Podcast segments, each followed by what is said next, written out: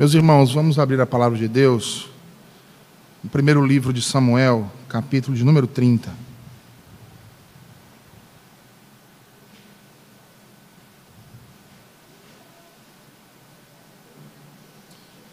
Primeiro livro de Samuel, capítulo de número 30. Vamos fazer uma leitura a partir do versículo 1.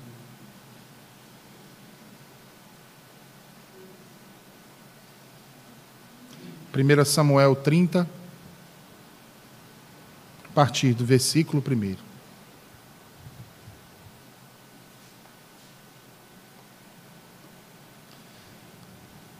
Sim, diz o Senhor. Sucedeu, pois, que, chegando Davi e os seus homens ao terceiro dia, a Ziclag, já os amalequitas tinham dado com ímpeto contra o sul Ziclag e a esta ferido e queimado. Tinham levado cativas as mulheres que lá se achavam, porém a ninguém mataram, nem pequenos nem grandes. Então somente os levaram consigo e foram seu caminho. Davi e os seus homens vieram à cidade, e ei-la queimada, e suas mulheres, seus filhos e suas filhas eram levados cativos. Então Davi e o povo que se achava com ele ergueram a voz e choraram, até não terem mais forças para chorar. Também as duas mulheres de Davi foram levadas cativas, Ainoã, a Jezrielita, e Abigail, a viúva de Nabal, o carmelita. Davi muito se angustiou, pois o povo falava de apedrejá-lo, porque todos estavam em amargura, cada um por causa de seus filhos e de suas filhas. Porém, Davi se reanimou no Senhor, seu Deus. Disse Davi a Abiatar, o sacerdote, filho de Aimeleque, traze-me aqui a estola sacerdotal. E Abiatar a trouxe a Davi. Então consultou Davi ao Senhor, dizendo: Perseguirei eu o bando, alcançá-lo-ei. Respondeu-lhe o Senhor: Persegue-o, porque de fato alcançarás, e tudo libertarás. Até aqui, meus queridos. Vamos à presença de Deus mais uma vez em oração. Senhor bendito, a tua palavra foi lida, agora será proclamada aos nossos corações e como foi suplicado a ti, Senhor, ainda há pouco.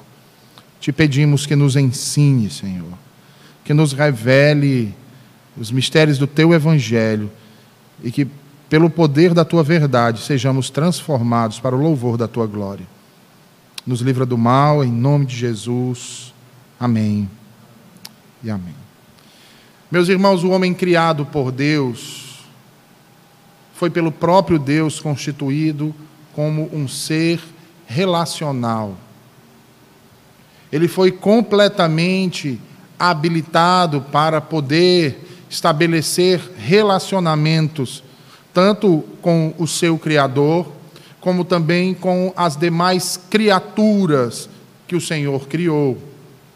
Essas relações dentro do regime de perfeição em que foram estabelecidas, eram uma bênção, não apenas para o primeiro casal criado, mas também o seria para todos os demais de seus ah, descendentes. Porém, ao não manter-se em seu estado original, o homem então passou a ter uma série de dificuldades para não apenas estabelecer esses relacionamentos, mas para cultivá-los, mas para mantê-los sempre vívidos. E veja que tais dificuldades se refletiram tanto no relacionamento do homem para com o seu Criador, para com o único Deus, como também no relacionamento do homem para com as demais criaturas. E principalmente os seus semelhantes. Não obstante, dentro da realidade caída, nós percebemos que os principais tipos de relacionamento que o homem possui com as demais coisas que foram criadas, principalmente com as demais criaturas, tornaram-se muitas vezes ah, complexos demais e extremamente difíceis, meus irmãos A prova disso é o que temos na narrativa das Escrituras, ainda em Gênesis, que logo depois que a, a Adão e Eva caem e ali são expulsos então do jardim no Éden e a Bíblia narra a, a, sua descendência que vem. Nós temos logo em seguida, entre os primeiros filhos de Adão, nós temos ali o primeiro assassinato da história por inveja, por um problema de relacionamento para com dois irmãos. O homem, meus queridos irmãos, enfrenta inúmeras variantes para poder se relacionar. Dentre essas variantes se encontram a própria singularidade do seu ser que vão desde a sua constituição física quanto a outros aspectos de sua personalidade, que passa então a ser moldada e refletida com base em suas experiências, em sua história, em seu comportamento, através do seu temperamento, idade e etc. São muitas variantes. E, meus queridos, de forma honesta, podemos dizer que, dentre toda a multiplicidade dessas relações para a qual o homem foi chamado a estabelecer, quer sejam eh, relações possíveis ou não, o relacionamento familiar é certamente, meus queridos, uma das relações mais difíceis de serem estabelecidas. É nas relações familiares que há amor, é nas relações familiares que há confiança. É nas relações familiares que há o reflexo da aliança, do pacto de Deus com o seu povo. Mas dentro da realidade caída, da realidade do pecado, nessa relação familiar há também conflitos. Dentro dessa relação familiar, muitas vezes há ódio, há cadeias a disputas por poder, por autoridade. O texto que lemos nos mostra o desenrolar de um desentendimento, ou melhor, de um conflito familiar, a partir da relação entre sogro e genro. Davi, o genro, está fugindo de seu sogro Saul, que de forma insana e obstinada o persegue vorazmente para lhe tirar a vida. Para Davi, não lhe resta outra saída senão a de fugir para longe do seu povo, para fora de sua terra. E nessa sua louca empreitada e fuga desesperada, ele acaba indo então buscar asilo político com o seu próprio inimigo, o inimigo de seu povo, e nesse caso ele busca auxílio justamente no arraial dos filisteus. E ora, meus queridos irmãos, se nós bem observarmos, no capítulo anterior é narrado como Davi conquista a confiança e a simpatia do rei Aquis, ou Aques. Ele toma a confiança do rei de tal forma e de maneira tão altiva que o rei lhe concede uma cidade refúgio, que é exatamente a cidade mencionada no texto que nós acabamos de ler, a cidade de Ziclag. E veja que o rei lhe destaca aquela cidade para refúgio, não apenas dele, mas para também todos aqueles outros, cerca de 600 homens que o acompanhavam, juntamente com cada uma de suas famílias. O texto nos diz ainda, meus irmãos, que o rei filisteu convoca seus exércitos para marcharem em uma grande batalha contra Israel, em uma grande batalha contra Saul. E então o jovem Davi se vê agora numa situação extremamente constrangedora e por demais difícil. Davi agora precisa tomar uma decisão que vai mudar o rumo de sua vida. Ele precisa decidir entre agir com lealdade para com aquele que lhe abrigou em um momento tão difícil de perseguição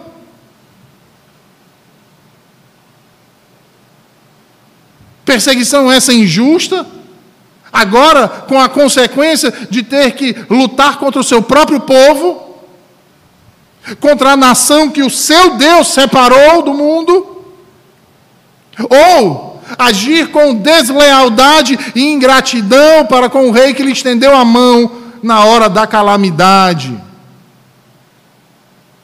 Que situação difícil, irmãos. E que momento desconfortável para Davi. Todavia, a Escritura nos diz que os príncipes dos filisteus não confiavam em Davi. E diante da importância daquela batalha, diante da importância daquele combate, eles vão ter com o rei e dizem sobre a real possibilidade de que se Davi fosse uh, lutar com eles, fosse fazer fileiras junto a eles, eles corriam o risco de, no meio da batalha, Davi e seu exército se voltarem contra eles, os filisteus, a favor de seu povo. Eles então passam a suplicar ao rei Aquis que dispense Davi e seus soldados desta batalha. E sendo assim, o rei Aquis, mesmo contra a, sua vontade, dispensa Davi de servi-lo naquele combate. E manda então que notifiquem a Davi e seus homens que já estavam apostos para aquela grande peleja. A Bíblia diz que quando Davi é notificado,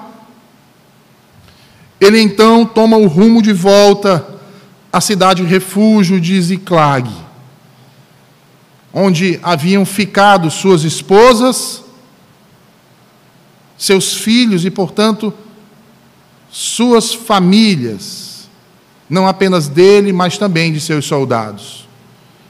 No entanto, quando eles chegam à cidade de Ziclag, eles encontram a cidade totalmente destruída. Vejam, meus irmãos, o inimigo sabe tirar proveito dos conflitos para agravar a situação e assim destruí-los. E é diante dessa realidade que nós fazemos então três perguntas importantes para, principalmente, a aplicação do que está sendo dito aqui pelo Senhor, narrado aqui na história de seu profeta, para as nossas vidas. Em primeiro lugar, qual o impacto que os conflitos de relacionamento causam no seio familiar? A segunda pergunta que fazemos é: até que ponto tais conflitos estão apenas relacionados às individualidades de cada um? E em terceiro, o que está por trás desse tipo de ataque no seio familiar? Nós vamos procurar responder esses três questionamentos durante a exposição do texto que lemos e principalmente durante as aplicações que aqui realizaremos. Eu peço a você que ah, volte os olhos para o texto e façamos a leitura novamente dos versículos 1 a 3, que nos diz assim o Senhor. Sucedeu, pois, que, chegando Davi e seus homens ao terceiro dia a Ziclag, já os amalequitas tinham dado com ímpeto contra o sul, e Ziclag e a esta, ferido e queimado. Tinham levado cativas as mulheres que lá se achavam, porém a ninguém mataram, nem pequenos nem grandes, tão somente os levaram consigo e foram seu caminho. Davi e os seus homens vieram à cidade, e ei-la queimada, e suas mulheres, seus filhos e suas filhas eram levados cativos. Vejam, durante a ausência de Davi, que havia partido para se preparar para batalhar ao lado do rei Aquis, o rei filisteu Aquis, contra a nação de Israel e, portanto, contra Saul, os amalequitas se aproveitando da ausência de Davi e de seus 600 soldados, invadem então o sul do país, vindo a ferir e queimar a cidade de Ziclag. Além disso, após terem destruído a cidade, levam mulheres e crianças cativas para os seus domínios. E aqui, meus irmãos, nós precisamos destacar três palavras extremamente importantes. Em primeiro lugar, o ímpeto com que eles deram contra a cidade. Em segundo lugar, uh, o uso que o autor faz aqui de ferido e queimado. Perceba que, em primeiro lugar, o autor destaca a estratégia e a natureza avassaladora desse ataque quando ele fala de ímpeto. Ou seja, quando ele menciona a palavra ímpeto aqui, ele quer que nós entendamos que não se tratou de um ataque qualquer, não se tratou de uma simples retaliação, não se tratou de uma simples ação de um exército que buscava conquistar determinados territórios, mas que se tratou de um terrível ataque, um violento ataque. O inimigo aguardou sorrateiramente estudou, esperou o momento oportuno em que a baixa da guarda da cidade estava suscetível para então atacá-la com todo o seu ímpeto, com toda a sua vontade e com todo o seu furor. E assim então os amalequitas invadem a cidade com toda a sua armada. Em segundo lugar, nós temos aqui o destaque para as ações que esses, ao invadirem a cidade, realizaram. Eles destruíram, ou seja, feriram e queimaram a cidade. E a cena que nós podemos mensurar, meus irmãos, é da entrada violenta de um exército que invade aquela cidade onde não tem outros guerreiros onde se encontram apenas mulheres e crianças, e eles adentram aquela cidade, golpeando, açoitando, prendendo, torturando, estuprando e destruindo tudo que vem em sua frente. Imaginem isso, irmãos: um exército a cavalo invadindo uma cidade desprotegida, despreparada para a guerra, sendo tomada de assalto de uma hora para outra e de forma brutal e com requintes de crueldade. Aquelas pessoas foram tomadas de surpresa. Viram suas casas serem queimadas. Viram seus filhos serem violentamente raptados. A destruição é total, porque o ímpeto com que deram era para apagar aquela cidade do mapa. Não deixar nada para contar a história. E certamente, se alguém aqui já assistiu aquele filme O Gladiador, vai lembrar do que acontece com a família do ex-general romano Máximos, que a sua família está a trabalhar na sua fazenda, quando uma das legiões romanas invade as suas terras e toma de assalto a sua propriedade e violentamente marcam, matam e queimam sua mulher e filhos. A situação de Davi e aquele homem, então, quando chega em sua propriedade, que vê tudo destruído, que vê tudo queimado e se depara com a realidade dos cadáveres de sua esposa e de seus filhos expostos aos corvos.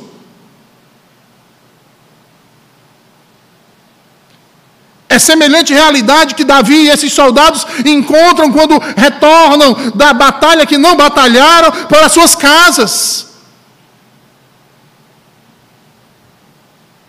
É um cenário de destruição, irmãos. Terrivelmente impactante.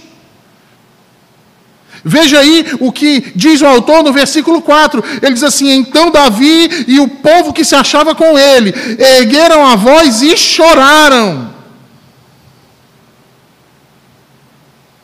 Mas percebam que não, não era um choro de um simples lamento. A Bíblia diz que eles choraram até não terem mais forças para chorar. Tamanha calamidade foi.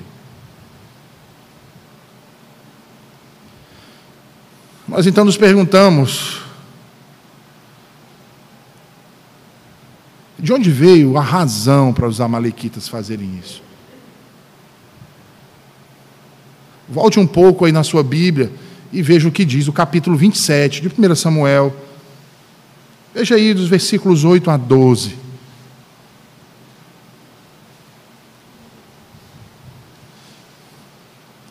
Primeira Samuel, capítulo 27, versículos 8 a 12. Veja o que diz: diz assim: Subia Davi com seus homens e davam contra os Jesuritas, os Gerzitas e os Amalequitas, porque estes eram os moradores da terra de Telã, na direção de Sur, até a terra do Egito. Davi feria aquela terra, preste atenção, e não deixava com vida nem homem, nem mulher, e tomava as ovelhas, os bois, os jumentos e os camelos e as vestes. Aí eu pergunto a você: você sabe qual razão para Davi fazer isso? Talvez você pense, porque Deus tinha mandado ele aniquilar os Amalequitas. Davi estava pelejando pelo rei ímpio, filisteu, inimigo de Israel, Aquis. Observe aí o que a palavra diz: diz que Davi atacava, voltava e vinha a Aquis. E Aquis se regalava com isso. Aquis perguntava a Davi: Davi, contra quem pelejaste hoje? E Davi respondia: Contra o sul de Judá, o sul dos Jerameelitas e o sul dos Queneus. E pela narrativa bíblica, nós podemos dizer que Davi dizia: E ó grande rei, eu não deixei vida nenhuma de pé, não deixei homem, nem deixei mulher. Passei a todos a fio de espada, para que ninguém contasse a história. A Bíblia diz que esse era o proceder de Davi todos os dias que habitou na terra dos filisteus.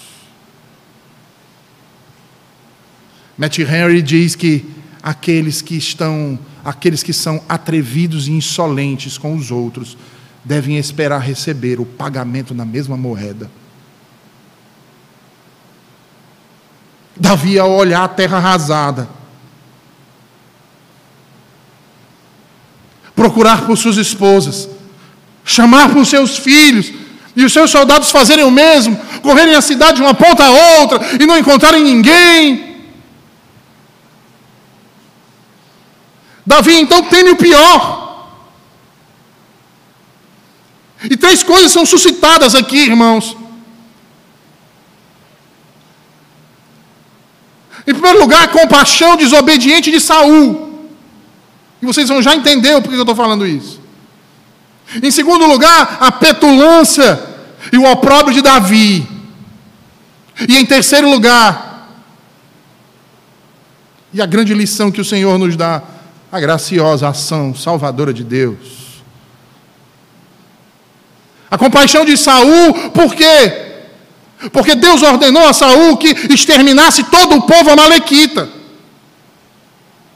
E Saul, por interesses espúrios, desobedece à ordem de Deus. E poupa alguns. E vejam, irmãos, se Saul tivesse sido obediente ao Senhor e destruído completamente aos amalequitas, como havia sido ordenado a eles, eles não estariam vivos para cometer essa tragédia contra as famílias de Davi e seus soldados.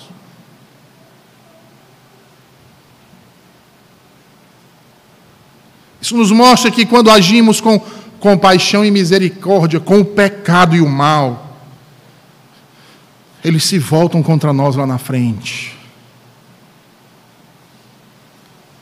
Quando deixamos de fazer o que Deus ordena, somos punidos por nossa própria negligência.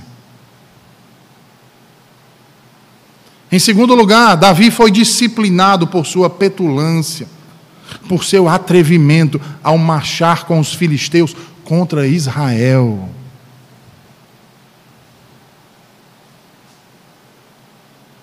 Veja que na narrativa desses fatos que ocorreram nesse período, Deus mostra a Davi que o melhor que ele teria feito era ter ficado em casa, cuidando de sua família e de seus negócios. Sabe, irmãos, quando deixamos a nossa cidade por causa das nossas obrigações, podemos tranquilamente esperar que Deus cuide de nossas famílias em nossa ausência. Mas não o contrário. Não o contrário. Quando precisamos sair de nossas casas para cumprir aquilo que Deus ordenou, certamente o Senhor guarda a nossa casa. Mas quando fazemos por algo de interesse próprio, em desobediência àquilo que Deus manda, o que podemos esperar do Senhor? Em terceiro lugar, veja, Deus manifestou sua graça quando inclinou os corações dos amalequitas para sequestrar mulheres e crianças. Por que Deus inclinou os corações dos amalequitas? Porque eles não os mataram, como fez Davi. Lembra do capítulo 27? Os amalequitas não mataram as mulheres e as crianças. As tomaram, as raptaram, as sequestraram. Quando Davi invadiu a terra deles, matou todos a fio de espada, a ponto de não deixar quem contasse história. E aqui fica evidente que Deus os impediu de não cometer a mesma barbárie. Sabe por quê? Porque, como diz Jó no capítulo 38, o Senhor Deus em todos os corações, os quais Ele os, os tem em Suas mãos, Ele chega e diz aos mais violentos: Até aqui você vem, a partir daqui você não passa. Quer as tenham poupado para levá-las em triunfo, ou para vendê-las, ou para usá-las como escravas. A mão de Deus precisa ser reconhecida nesse episódio, em que planejou usar os Amalequitas para a correção e para a destruição da casa de Davi. Sabe o que isso mostra ainda mais a mim, a vocês, meus irmãos? Nos mostra que o Senhor nunca retribui o mal que fazemos na mesma proporção.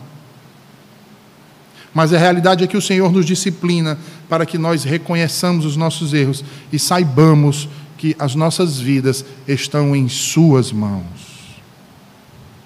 Nestes últimos dias, o diabo tem orquestrado os mais diversos tipos de estratégia para invadir com ímpeto os nossos arraiais, os nossos lares, as nossas casas. E o que é pior, muitos de nós tem deixado as, as portas abertas para isso.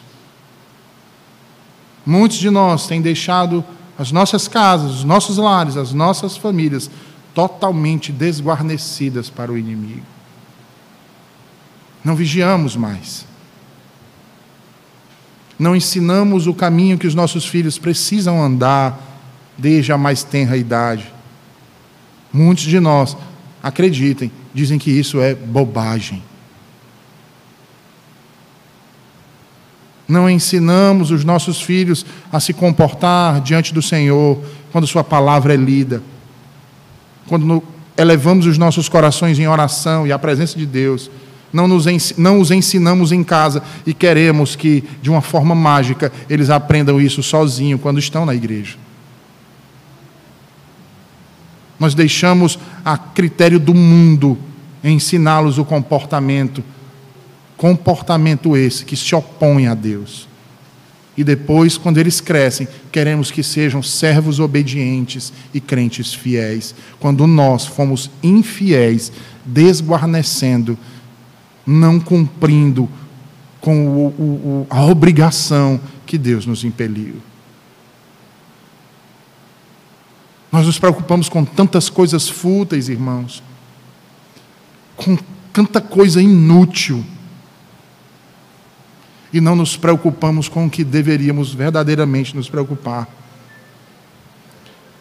Porque a Bíblia diz que os nossos filhos são herança do Senhor, mas muitas vezes nós estamos mais preocupados em saber. E aí eu vou dar um exemplo aqui.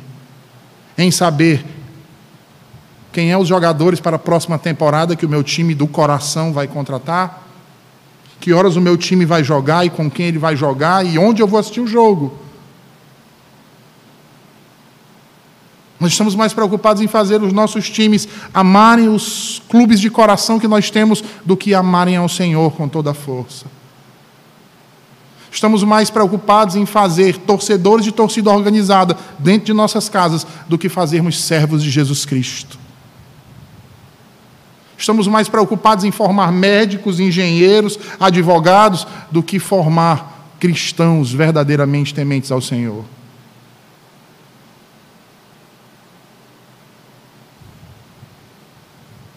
Temos nos preocupado com aquilo que é fútil, com aquilo que é inútil.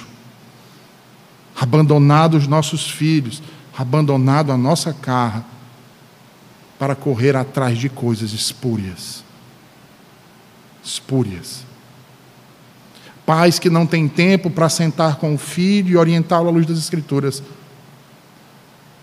mas que têm tempo para ir para restaurante, tem tempo para conversar nas esquinas, tem tempo para assistir televisão, tem tempo para fazer tudo, mas nunca tem tempo para se dedicar à família. Maridos que não conversam com as esposas, esposas que muitas vezes não querem a presença dos maridos dentro de casa.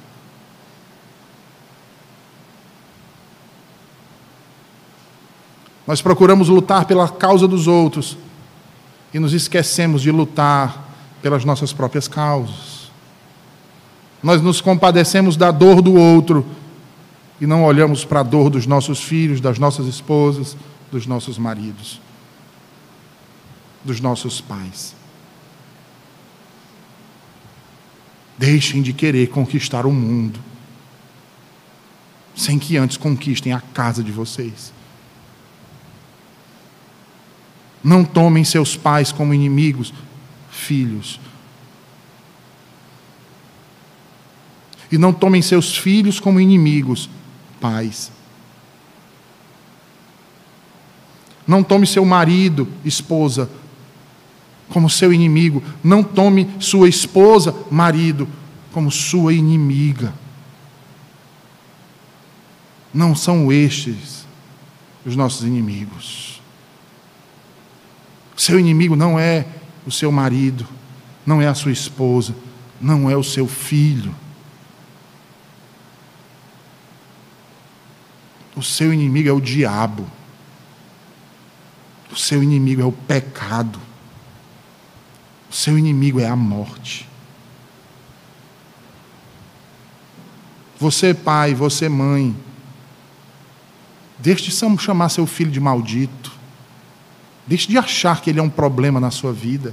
A Bíblia diz que os nossos filhos são herança do Senhor. Pare de murmurar com aquilo que Deus te abençoou. Antes reconheça os seus pecados. Seus filhos não são o que vocês imaginavam ser por culpa da negligência e dos pecados de vocês. Não queiram descartá-los como se joga fora um guardanapo sujo.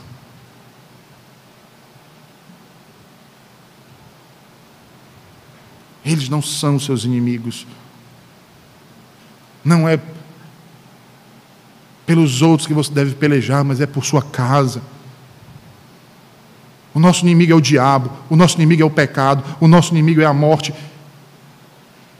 E a nossa vitória sobre esse terrível inimigo é Jesus Cristo, irmãos. Marido, sua mulher precisa de Cristo, esposa, seu marido precisa de Cristo. Pais, seus filhos precisam de Jesus Cristo. Filhos, seus pais precisam de Jesus Cristo. Evite conflitos desnecessários no seu lar. Não descarregue seu amor naqueles que um dia foram a causa da sua alegria e razão de fazê-lo voltar todas as noites cansado para o regalo de sua casa. Haja como Cristo, seja um agente da paz e da reconciliação no seu lar. Porque a Bíblia diz que o inimigo está ao derredor e o seu ataque é implacável.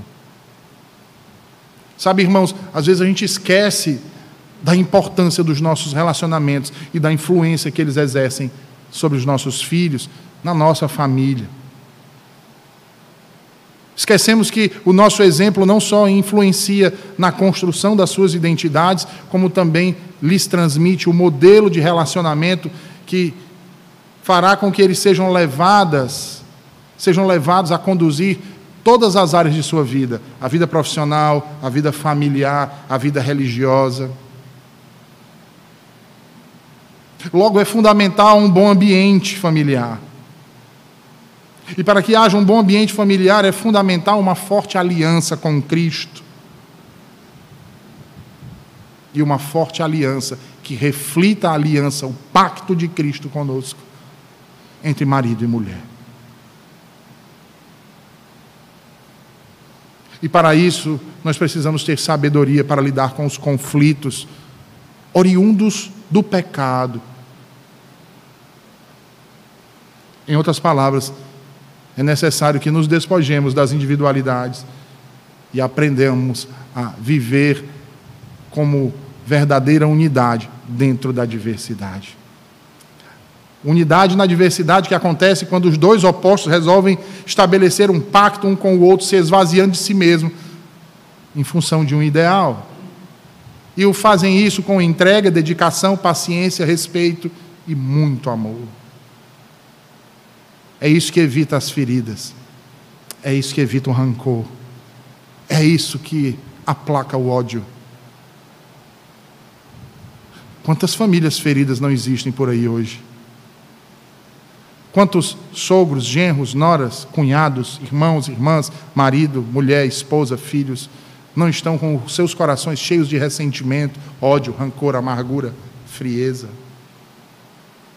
Pais que desprezam filhos, filhos que rejeitam seus pais, feridas que parecem que não cicatrizam nunca.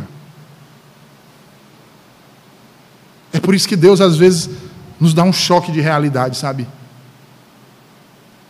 E aí olhe para Davi.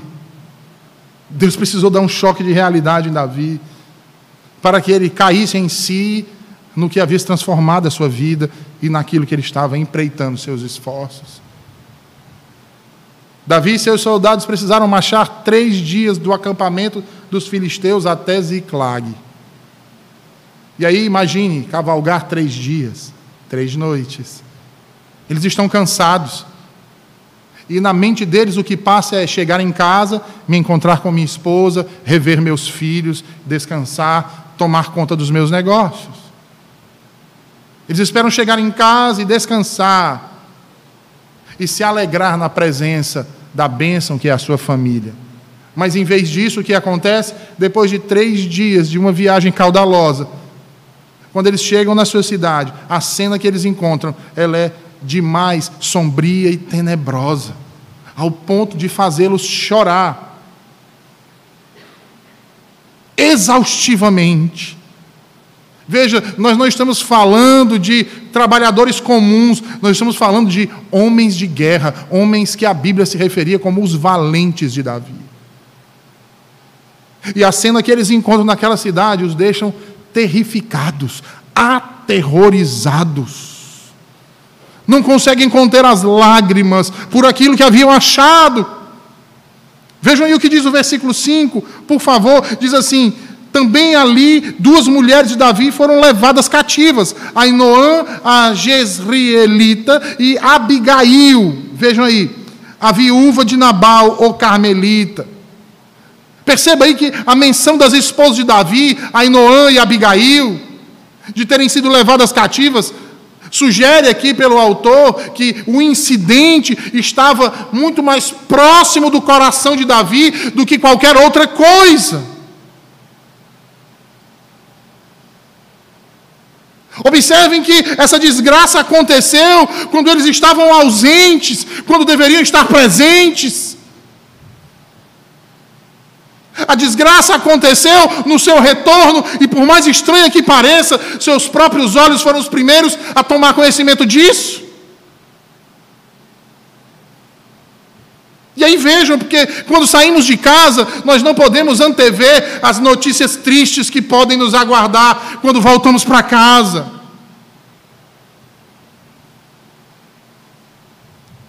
Guarde isso na sua mente, meu irmão minha querida irmã, você filha, você filho. A saída da sua casa pode ser muito alegre, mas a volta pode ser dolorosa. Você, pai, que sai de casa sem dar uma palavra com seu filho. Você, filho, que sai de casa com inimizade com seu pai.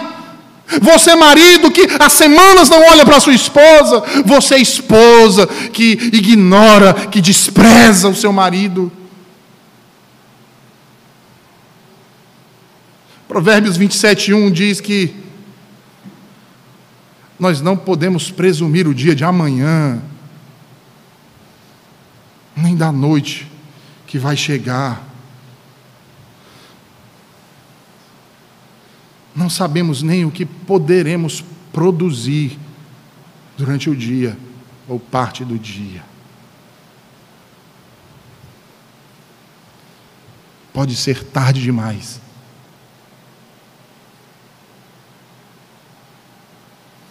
ao voltarmos para casa, ao sairmos, pode parecer que está tudo muito bem, mas ao voltarmos, podemos achar o nosso lar devastado, como Davi achou.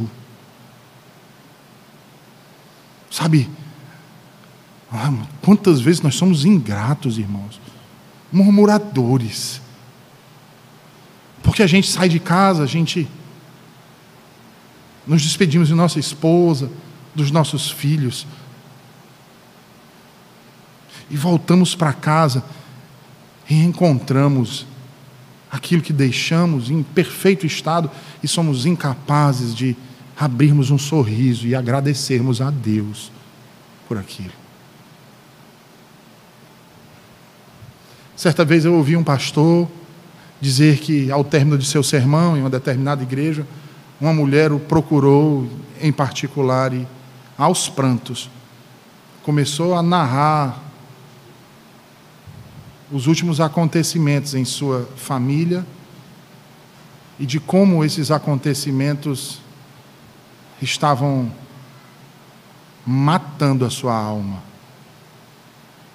E aí ela começou a dizer para aquele pastor que certa noite ela acordou ouvindo muitos gritos a ecoar pela casa. Quando ela olhou para o lado, ela percebeu que o marido dela não estava com ela. E os gritos se intensificaram. E ela rapidamente se levantou e correu para saber o que se passava. E ela viu que os gritos vinham do quarto dos seus filhos. Ela então tenta abrir a porta, mas a porta está fechada. Ela bate, a porta permanece fechada. E ela percebe que os gritos são de seus filhos, seus filhos começam a chamar pelo nome dela, desesperadamente. Ela então grita e pede que a porta seja aberta, e ela percebe que o pai daquelas crianças está junto daquelas crianças, e ela pede para que seu marido abra a porta. Mas aquela porta não é aberta e as crianças continuam gritando. E ela então arromba aquela porta. E ela disse que quando entrou naquele quarto, depois de ter arrombado aquela porta, ela viu uma cena que ela jamais vai esquecer para o resto da vida dela. O marido dela havia esfaqueado brutalmente os três filhos. E ao perceber que ela entrou no quarto, cortou a própria garganta.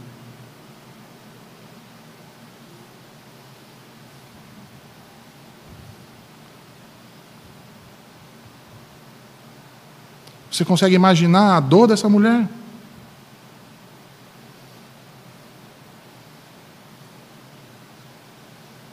Você consegue se imaginar e achar que isso jamais pode acontecer na sua vida? Como a gente se recupera de uma perda como essa? Quantas pessoas não existem aí encarceradas pela devastação moral, psicológica, física. Crianças que foram abusadas na infância por parentes, pelos próprios pais. Quantos não caíram num revés moral e até hoje não se, não se recuperaram espiritualmente?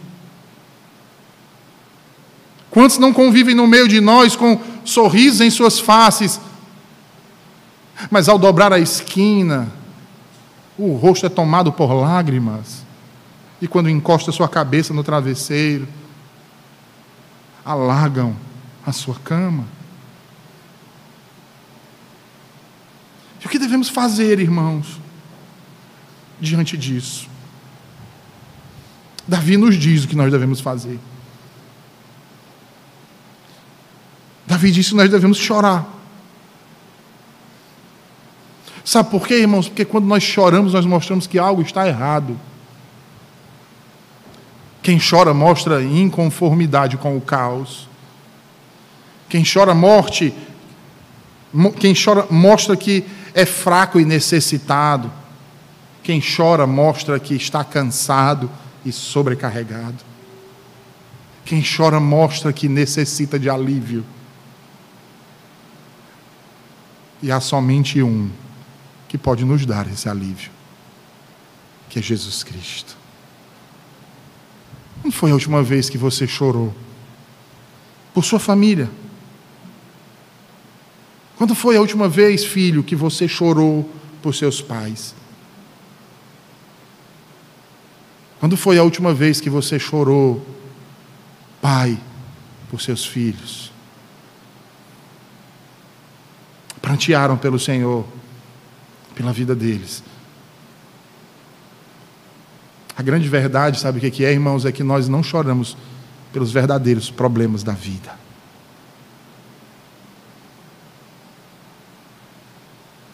E ultimamente, nós temos lutados, lutado por nossas famílias, com os nossos olhos secos.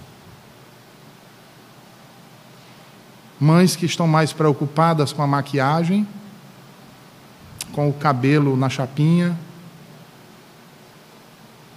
do que preocupados com o que o seu filho está vendo no celular, do que ele está aprendendo na escola. Pais que estão mais preocupados com o racha da segunda-feira, o Vale Night da sexta-feira, o campeonato A, o torneio X, do que com quem o seu filho está andando, do que ele está se alimentando espiritualmente. E aí eu pergunto mais uma vez: quando foi a última vez, marido, que você chorou pelo seu casamento?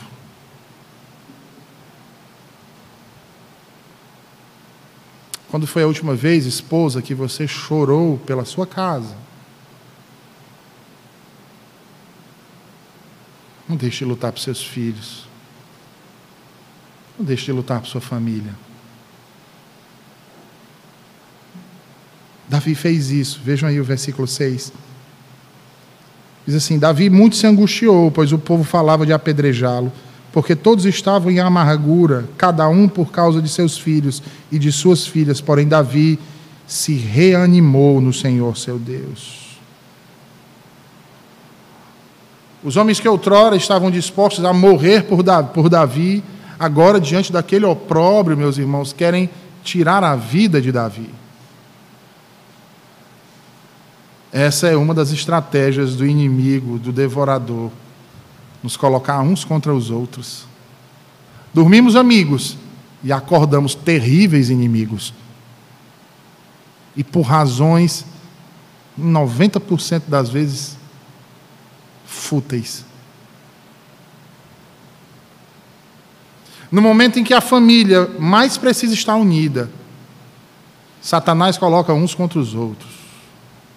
Filho contra pai, marido contra esposa, marido contra filho, esposa contra marido. Você precisa entender que nem sempre a culpa é da sua esposa, nem sempre a culpa é do seu marido ou do seu filho. Você precisa entender que o problema nem sempre é financeiro. O problema nem sempre é um problema físico, mas é um problema espiritual. Que você precisa ter discernimento para isso.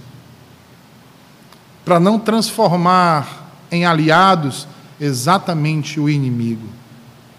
Sabe por quê? Porque quando transformamos aliados em inimigos, tornamos também inimigos em aliados. Sabe quem ganha com isso? Quem se alegra com isso? Quem se regozija com isso?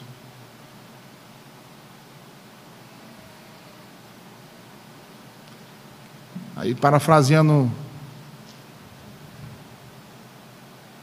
um pastor americano que eu gosto muito, eu pergunto: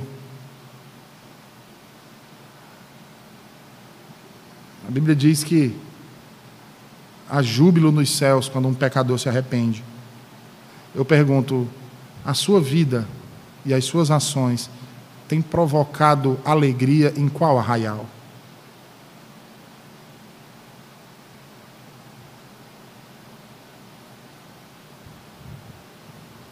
No arraial de Deus? Ou no arraial do diabo? Veja aí o versículo 7. Disse Davi a Abiatar, o sacerdote, filho de Aimeleque: Traz-me aqui a estola sacerdotal. E Abiatar a trouxe a Davi. Davi fez o que, irmãos?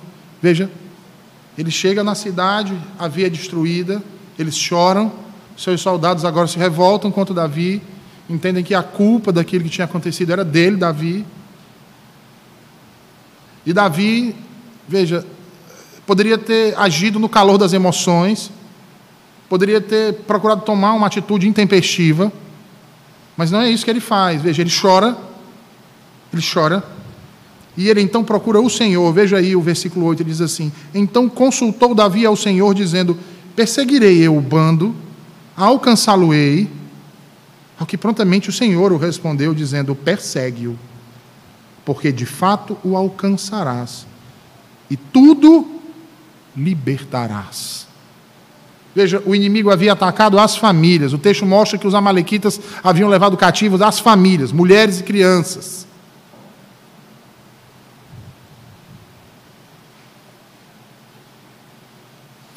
O diabo tem feito a mesma coisa hoje em muitas famílias.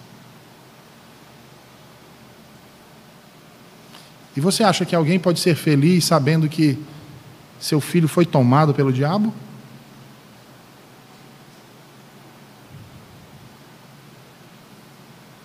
Será que você acha que há um marido contente por saber que a sua mulher agora é serva de Satanás? E vice-versa?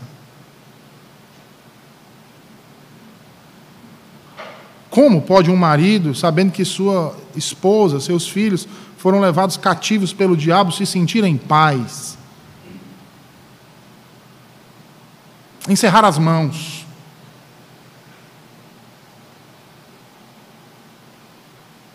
Davi não se sentiu bem. Davi não prosseguiu a vida, deixando-os nas mãos do inimigo. Pelo contrário, irmãos, ele correu aos pés do Senhor. E a partir do Senhor,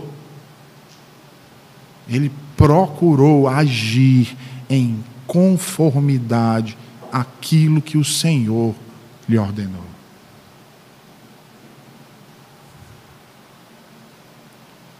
Quando se ataca uma família, irmãos, se desestrutura um alicerce da vida importantíssimo. Igreja nenhuma pode estar bem se as famílias dessa igreja não estiverem bem. Uma sociedade não pode caminhar bem se as famílias que a compõem forem destruídas. Uma cidade, uma nação não pode ser forte se as famílias que as compõem forem fragmentadas. E todos aqui bem sabem que nesses últimos dias vivemos tempos de uma verdadeira orquestração maligna contra a família, contra a moralidade, contra a fé, contra Deus.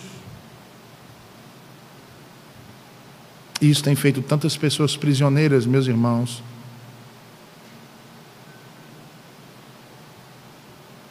Talvez se eu pedisse aqui para você mensurar aqui quantos na sua casa hoje estão cativos nas cadeias do diabo, certamente todos aqui levantariam suas mãos. Pessoas que precisam ser libertas.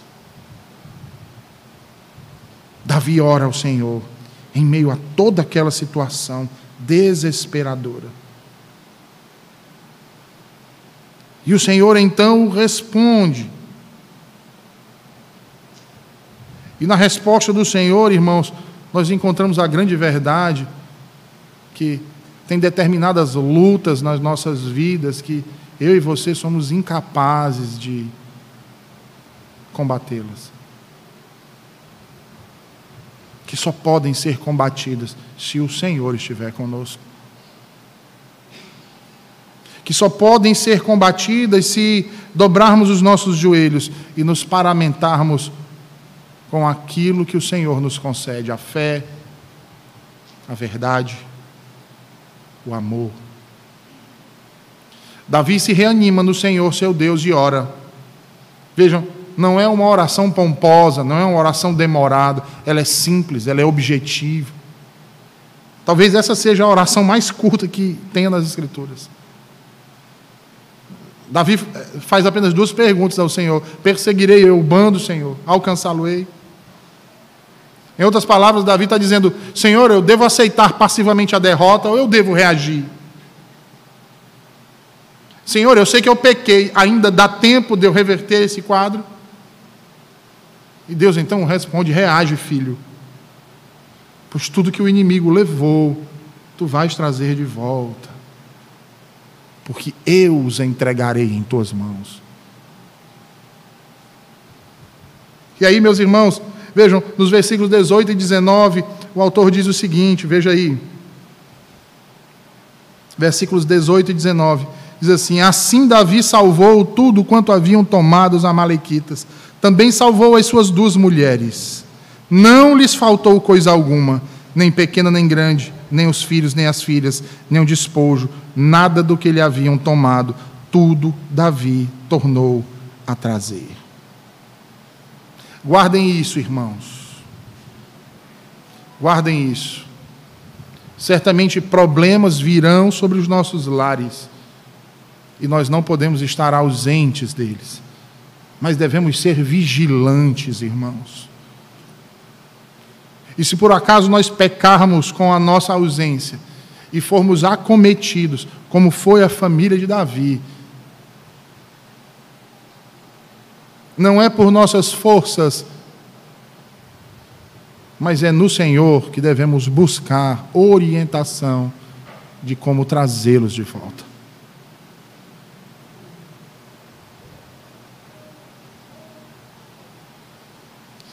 E para que isso seja feito é necessário ter fé. E para ter fé, você necessita da palavra. E para ter a palavra, você precisa ouvi-la.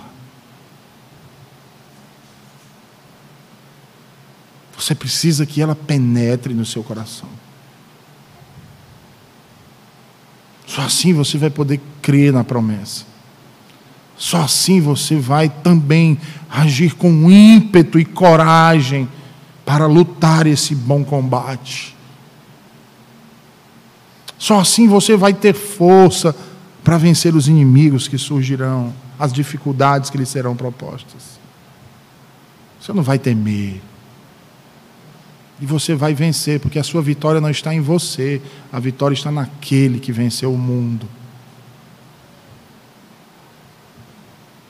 É Ele quem garante a nossa vitória, é Ele quem garante ah, essa prosperidade, é Ele quem nos assegura a realidade de que aqueles que lhe pertencem jamais serão tomados de suas mãos.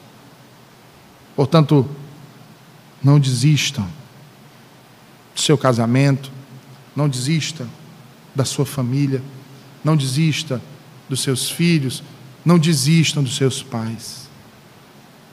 Jesus Cristo venceu o mundo por amor de nós. E nele a Bíblia nos diz que somos mais do que vencedores. A Ele a glória, o louvor pelos séculos dos séculos. Vamos orar?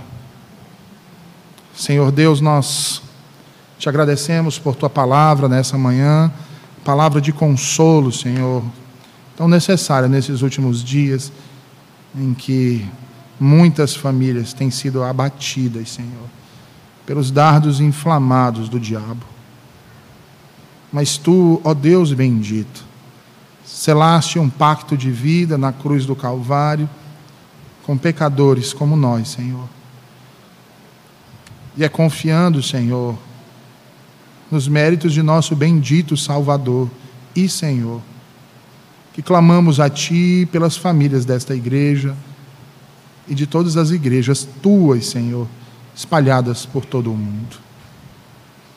Dá-nos, Senhor, o conhecimento necessário e suficiente para nutrirmos a nossa casa com a tua verdade.